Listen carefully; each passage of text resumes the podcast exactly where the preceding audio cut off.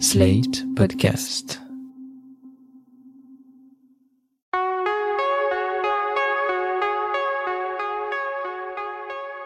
Je m'appelle Thomas Messias, je suis un homme blanc, cisgenre, hétérosexuel, et en juillet-août, pour les épisodes estivaux de Mansplaining, on va parler sexe et ou séduction avec des invités de choix, histoire de passer un été placé potentiellement sous le signe du plaisir, mais aussi du consentement. Vous écoutez Mansplaining épisode 92, aborder sans importuner, comment séduire sans être un gros lourd. Un podcast slide.fr. Ma première invitée de l'été se nomme Safia Toumendi. Elle est coordinatrice de l'association Consentis. Mais c'est quoi Consentis au fait? Consentis, pour faire un peu la genèse de Consentis, c'est une association qui est née en février 2018 dans la mouvance de MeToo. Avec MeToo, on s'est rendu compte qu'il euh, y avait euh, des violences sexistes et sexuelles dans la société en général. Et puis, euh, et puis on a fini par se rendre compte progressivement que selon les espaces, elles prenaient des formes qui étaient spécifiques et qu'il fallait s'intéresser à ces formes et donc du coup affiner un petit peu l'approche et les formations pour répondre à ces violences. Les milieux festifs, c'est des milieux qui sont intéressants parce que ce sont des lieux d'émotion donc euh, c'est des espaces où euh, on va venir euh, décharger des choses. Donc les lieux d'émotion, il y en a plein. Hein. Il y a par exemple les théâtres, les stades de foot, ce genre de choses, les cinémas. C'est des lieux d'émotion. Les espaces festifs, c'est des espaces où on va venir faire ce qu'on fait pas ailleurs parce qu'on est dans une société qui a du mal à prendre en charge l'émotionnel où on n'a pas vraiment d'espace pour le faire. Donc on va on va rire, on va s'énerver, on va pleurer, on va danser, on va parler fort, etc. Et d'ailleurs on se rend compte que souvent on a tendance à mettre euh, sur le dos de l'alcool des comportements comme le fait de pleurer ou le fait de, s'énerver, alors qu'on sait que c'est des substances qui n'ont rien à voir avec ce type euh, d'émotions, enfin qui provoquent pas ces émotions-là. Juste pour dire que voilà, c'est des espaces qui sont spécifiques pour ça, et c'est pour ça que Consentis travaille là-dessus, donc dans ces espaces-là. Et euh, le rôle de Consentis, ça va être pour lutter contre les violences dans ces espaces-là, donc violences sexistes et sexuelles, de promouvoir une culture du consentement et de mettre en place euh, cette culture du consentement avec quatre piliers. Donc on visibilise, nous, ce qu'on fait, c'est qu'on fait popper des témoignages. On va mettre en place des études parce que en 2018, quand l'assaut a été monté, il n'existait pas de chiffres sur la réalité des violences sexistes et sexuelles en milieu festif. Donc, du coup, Consentis a produit des chiffres, a lancé une étude et euh, ces chiffres, j'en parlerai euh, tout à l'heure. On prévient, donc euh, on prévient en faisant des formations et en mettant à disposition gratuitement des kits de sensibilisation, notamment à destination du public, notamment pour promouvoir le fait d'être témoin actif. On va sensibiliser en faisant des conférences, en tenant des stands en festival, euh, en boîte, euh, enfin globalement. Et puis on va fédérer parce qu'on croit très fort euh, au, fait d'être collectif chez Consentis. Et on fédère notamment via les réseaux sociaux parce que on, gère un groupe qui s'appelle Bienveillance sur euh, Facebook où il y a euh, à la fois euh, des professionnels et à la fois des juste des fêtards fêtardes qui se posent des questions et du coup qui interagissent sur ce groupe-là. Donc ça c'est un peu les actions de Consentis. La spécificité de Consentis, c'est que c'est une association qui fait lien entre violences sexistes et sexuelles et ce qu'on appelle la RDR, donc la réduction des risques, risque des substances psychoactives. On parle de drogue parce que euh, bah forcément les drogues agissent aussi sur euh, qu'est-ce que c'est que le consentement, comment il est compris, euh, etc.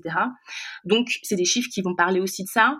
Globalement, les chiffres qu'on a sortis en 2018, c'est que 60% des femmes sont victimes de violences sexistes et sexuelles dans les espaces festifs, là où il y a 10% des hommes qui sont victimes de violences sexistes et sexuelles dans ces milieux-là. Donc on voit que la violence, elle est genrée comme euh, partout dans notre société et que la drogue a a, une place, puisque on sait que c'est euh, un tiers des femmes qui sont abusées sous l'influence d'un produit, donc ce qu'on appelle la vulnérabilité chimique, là où c'est 6% des hommes qui sont abusés sous l'influence d'un produit euh, psychoactif, et que dans 57% euh, des cas, la substance utilisée pour la soumission chimique, c'est l'alcool.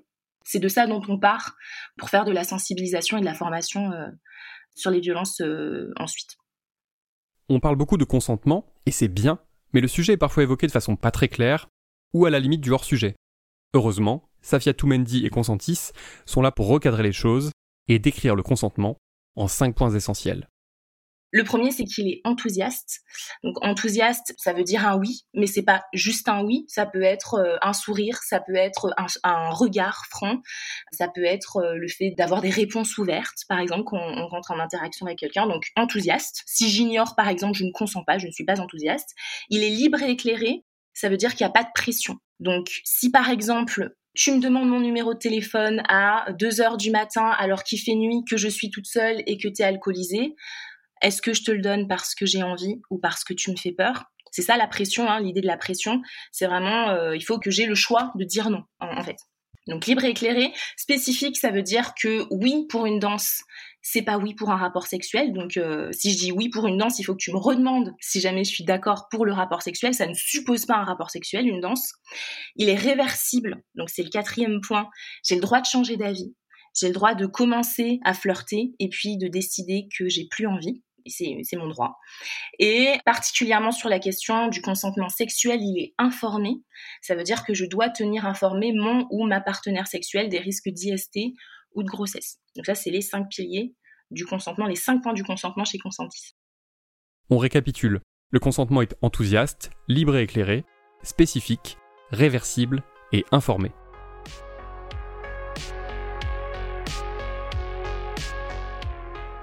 À propos de séduction, je voudrais revenir sur un type de message qu'on m'envoie assez régulièrement, ou sur des questions qu'on peut me poser lorsque j'interviens publiquement. Voilà ce qu'on me dit. On me dit oui, c'est bien joli tout ça, mais comment on fait, nous les hommes, pour aborder quelqu'un qui nous plaît? Vous me trouvez beau? Vous me trouvez beau? Très beau. voilà, c'est tout. Vraiment? Puis alors, point de vue, point de vue bagnole. euh, Qu'est-ce que c'est ça? J'ai une, auto- j'ai une automatique, je fume des cigarettes américaines. si vous aimez les voyages, justement, je vais à Massy-Palaiso. Ah ouais, génial. Non, sérieusement. Hein Hein Alors Alors, on l'aime, tonton Bénite Alors Super. il me, Ouais, c'est mon il, me, chance. il me déteste parce qu'ils savent que j'ai une emprise sur les femmes. Ah ouais. Comment on sait si on a le droit de tenter notre chance, ou si ça n'est pas du tout le moment ni l'endroit? Et par extension, est-ce qu'on est condamné à rester seul toute notre vie? Je crois qu'on ne fera pas plus limpide que la réponse de Safia Toumendi. La vraie question, c'est est-ce que la personne en face de moi est un consentante, deux disponible? Le consentement, on en a parlé. Disponible, pourquoi? C'est hyper important de se poser la question de la disponibilité parce que la situation en France dans les espaces festifs, c'est qu'on a des personnes harcelantes, on a des personnes harcelées qui sont en hypervigilance. Donc l'hypervigilance, c'est le fait d'être sur ses gardes en fait, voire même euh, d'avoir peur. Donc euh, ça dépend un peu du niveau. Et pour euh, pour pouvoir éviter le harcèlement, les personnes qui sont harcelées vont mettre en place des stratégies d'évitement. Donc ça, c'est des choses dont on entend beaucoup parler. Dans ces stratégies d'évitement, on va avoir le fait de ne pas se rendre disponible. Donc, par exemple, un exemple simple, en soirée, je, vais en soirée en groupe, je suis une personne sexisée, je suis une femme, je vais en soirée en groupe, je vais être complètement tournée, même au niveau du corps, hein, vers le groupe, je vais ignorer les personnes qui vont essayer de venir danser avec moi, je vais peut-être danser en regardant par terre, parce que je ne veux pas croiser, avoir ce qu'on appelle un eyes contact, hein, donc croiser le regard de quelqu'un d'autre qui euh, serait euh, potentiellement une ouverture quelconque sur euh, le fait de venir aborder, etc. Si jamais je pars fumer dehors et que je suis toute seule, eh ben je vais prendre mon, téléphone et puis je vais être complètement absorbée par mon téléphone. Ça, c'est des signes forts de non disponibilité et en fait, c'est ce sont des stratégies d'évitement. Pourquoi c'est important d'adopter des signes forts de non disponibilité à l'heure actuelle dans notre société quand on est une personne sexisée? Parce que le corps des femmes est considéré comme étant à la disposition. Donc disposition des regards, disposition des commentaires, disposition du toucher. Ce qu'on fait quand on drague à la française, c'est qu'on on, on attend un non au lieu d'attendre un oui. On se dit bah j'y vais. Si elle n'est pas d'accord, elle dira non. Au lieu de se dire j'attends de voir qu'elle est disponible pour pouvoir donc elle me dise oui, hein, qu'elle consente pour pouvoir y aller. C'est un peu la problématique de la drague à l'heure actuelle en France. Et c'est pour ça que c'est hyper important de faire attention en face si jamais la personne elle est, elle est disponible. Et je peux être disponible en étant sur mon, sur mon téléphone. Hein. Je peux regarder mes messages et puis regarder les gens qui passent et puis sourire. Voilà, c'est, je, je suis ouverte au monde et je suis pas complètement focus sur mon truc. Ça veut rien dire avoir un téléphone ou pas. Et c'est pas tout à fait la même chose consentante et disponible. Je peux être disponible pour rencontrer des gens, mais pas consentante à échanger ou à continuer d'échanger avec toi. Il y a une différence quand même assez subtile, mais hyper importante. Et vraiment, la chose primordiale, c'est est-ce qu'elle est consentante? Est-ce, Enfin, déjà, est-ce qu'elle est disponible? Ensuite, est-ce qu'elle est consentante? Et déjà, cette démarche-là, c'est sortir de moi en tant que personne qui drague et qui s'interroge sur soi. Est-ce que j'ai le droit? Donc, je pars de moi et plutôt m'intéresser à l'autre et, euh, et à ce que cette personne me dit réellement, au lieu de projeter euh, le fait que en fait c'est ok et puis que j'y vais et, qu'on verra quoi. Donc euh, c'est changer le curseur en réalité sur la drague et comme ça ça a l'air de rien, en réalité ça fait toute la différence. Qu'on se rende en club ou dans un bar, on rappelle qu'on peut très bien être juste là pour faire la fête, ce qui n'empêche pas d'être vigilant, de faire attention à ce que personne autour de soi ne soit en train d'importuner ou d'être importuné. Chez Consentis, on parle de témoins actifs ou actives, une notion totalement fondamentale qui peut d'ailleurs s'appliquer bien au-delà du milieu de la fête.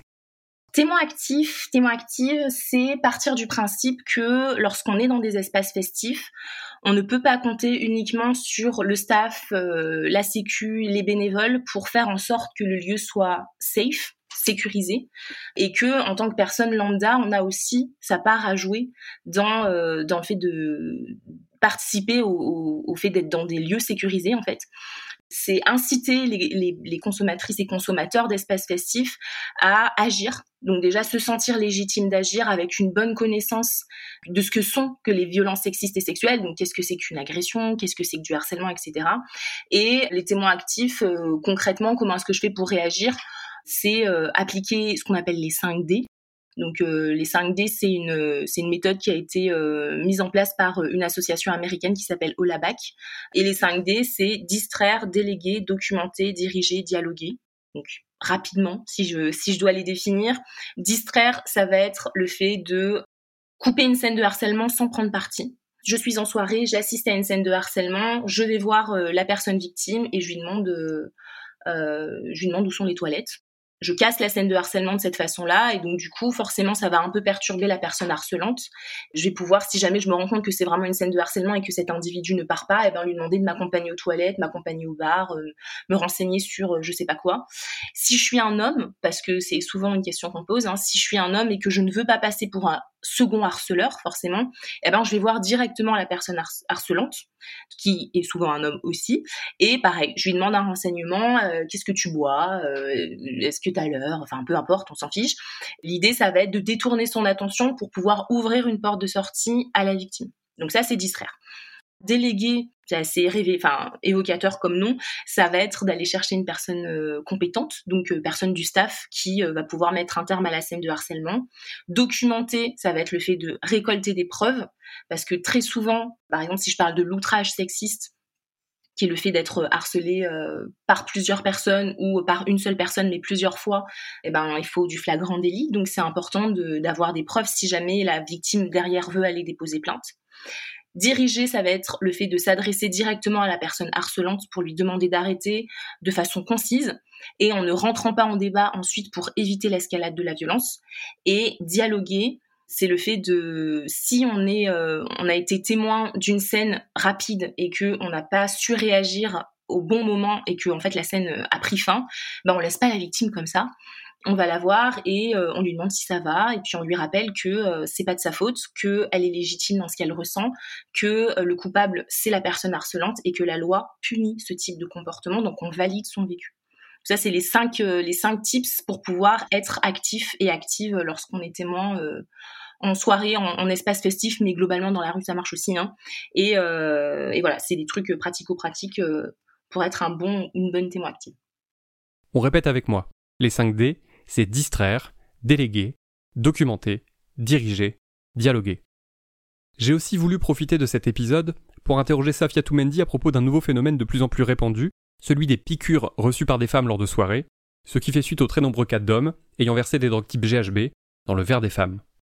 C'est un phénomène qui est difficile à tracer parce que soit les seringues sont en vide, soit il y a euh, des produits qui sont qui partent très rapidement de l'organisme, ou bien qu'on n'est pas capable de détecter. Donc du coup, en fait, euh, c'est difficile de dire est-ce qu'il y a soumise parce que ça c'est de la soumission chimique. Donc c'est le fait d'administrer à une personne une substance psychoactive pour faire en sorte de soit la voler, soit euh, l'abuser sexuellement, etc. Donc c'est difficile de tracer ces phénomènes. Il y a un gros focus en ce moment aussi sur le fait que dans les seringues il y a du GHB, le hashtag GHB, etc. Enfin c'est une grande peur aussi. Il y a peu de GHB dans seringues, notamment parce que le GHB, c'est un produit qui est corrosif. Donc si jamais il y a piqûre et donc administration du GHB par le biais d'une seringue, il y aurait nécrose de la peau autour. Donc c'est pour ça qu'on dit que souvent il n'y a rien dans, dans les seringues. Ce qu'on peut dire là-dessus, c'est que si jamais c'est des choses qui arrivent, si on a l'impression qu'on est piqué, avertir les personnels, le personnel de, de, la structure dans laquelle on est, c'est hyper important parce qu'on ne sait pas comment est-ce que le corps va réagir. Allez consulter, allez consulter, même si la seringue est vide, même si le les tests toxicologiques euh, ne révèlent rien, parce que, eh ben, il y a la problématique de où entraîner ces seringues. On ne sait pas. A priori, la transmission du VIH ce serait compliqué, mais euh, de l'hépatite, euh, beaucoup, c'est beaucoup plus fréquent. Donc du coup, toujours croire les victimes et toujours les envoyer, si jamais on est personne référente sur ces questions-là dans une structure festive faire un test de dépistage parce que en réalité c'est dangereux.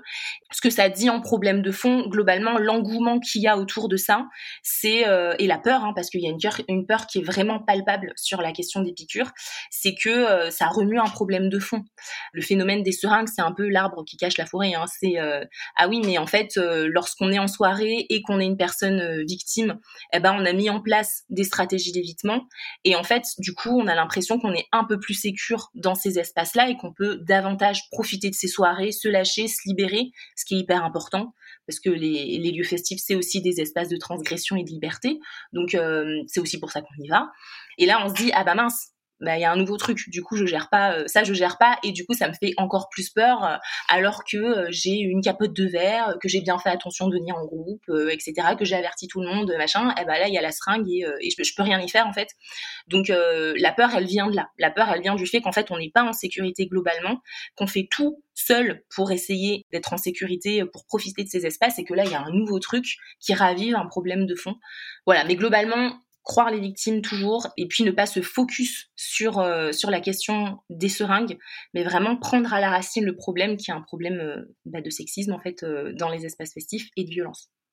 Cette histoire de seringue est d'abord l'occasion pour nous, hommes cisgenres, d'avancer dans notre prise de conscience du fait que des tas d'univers, dont celui de la fête, sont bien plus dangereux et flippants pour les femmes que pour nous. si ça te dérange pas, alors je peux te dire que c'était vraiment cool de te rencontrer. Enfin, le peu dont je me souviens. Quoi? Oui. Je sais qu'on s'est vu euh, au bar. Euh, Les Godef Ouais. Après, j'ai tout oublié jusqu'au matin. Sérieux? Ouais. Mes collègues pensent qu'on m'a drogué. J'ai même pas pu aller au boulot. J'étais super mal. J'ai essayé d'appeler Simon toute la matinée. Il m'a pas répondu. Sérieux? Ouais. Excuse-moi, pourquoi t'es passé euh, J'ai des trous de mémoire. C'est. comme toi. Ah merde. C'est peut-être vrai qu'on nous a drogués.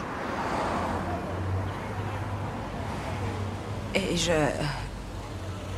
Je me souviens que quelqu'un a été agressé. Oh non. La seule personne qu'on connaissait toutes les deux, c'est. Simon.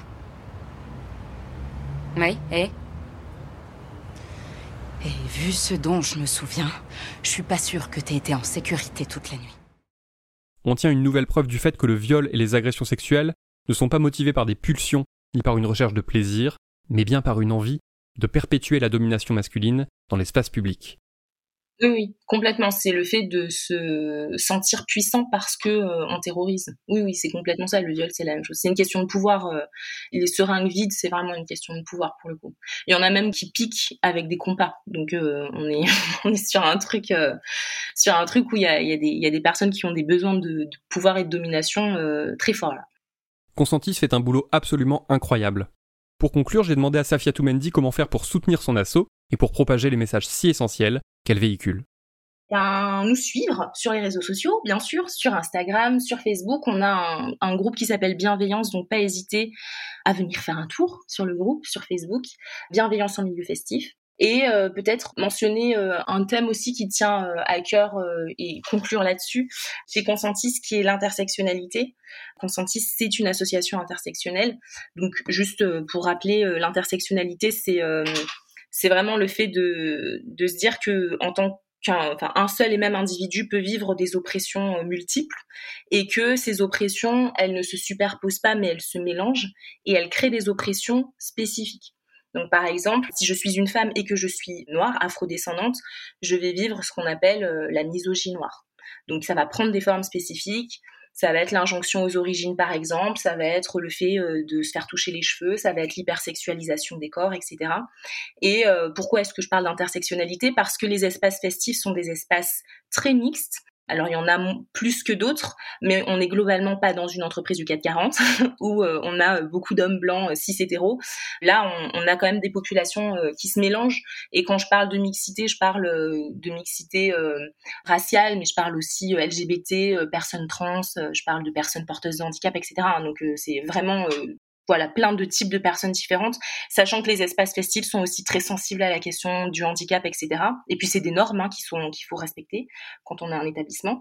Et donc du coup, se renseigner là-dessus sur la question de l'intersectionnalité quand on est consommateur, consommatrice, parce qu'on va croiser des personnes différentes et que euh, lorsqu'on n'est pas concerné, c'est difficile de se rendre compte à quel point on peut être producteur ou productrice de violence, mais c'est le cas on est tous et toutes euh, imbibés de plein d'oppressions. Donc, euh, se renseigner sur, euh, sur ces questions-là, c'est hyper, hyper important. Et ne pas avoir peur de se tromper, mais s'informer au, maximum. Et si jamais je peux juste amener deux petites ressources pour, pour s'informer sur la question du validisme, donc la question de, des personnes porteuses de handicap, il y a un blog qui est très bien fait qui s'appelle No Anger à mon geste défendant, qui est un blog qui est tenu par une, une personne queer et porteuse de handicap. Et bien sûr, le podcast euh, très connu Kif Taras qui parle des questions raciales et, euh, vraiment euh, voilà aller chercher, faire des ponts entre comment est-ce que les personnes qui sont différentes de moi, qui sont doublement, triplement minorisées, vivent les espaces festifs et comment dans mes approches, dans mes propos, dans mes gestes, je peux aussi produire de la violence et comment je fais pour ne plus en produire ou en produire le moins possible. C'est aussi hyper important. Je m'adresse particulièrement aux hommes. Informez-vous, éduquez-vous et ne vous contentez pas de la théorie. Appliquez. La règle des 5 D et les 5 piliers du consentement, ce sont des choses que tout le monde devrait avoir en tête et mettre en œuvre concrètement. C'était Mansplaining. N'hésitez pas à vous abonner au podcast sur votre plateforme favorite, à mettre des cœurs et des étoiles, et à laisser des commentaires. Vous pouvez aussi écrire à mansplaining.sled.fr ou nous contacter via le compte Instagram Mansplaining Podcast. Mansplaining est un podcast de Thomas Messias produit et réalisé par Sled.fr, sous la direction de Christophe Caron et Benjamin Septem-Ours. Réalisation, montage, Aurélie Rodriguez. Je vous souhaite de passer un bel été. Faites attention à vous et aux autres. À dans 15 jours, pour l'épisode 93.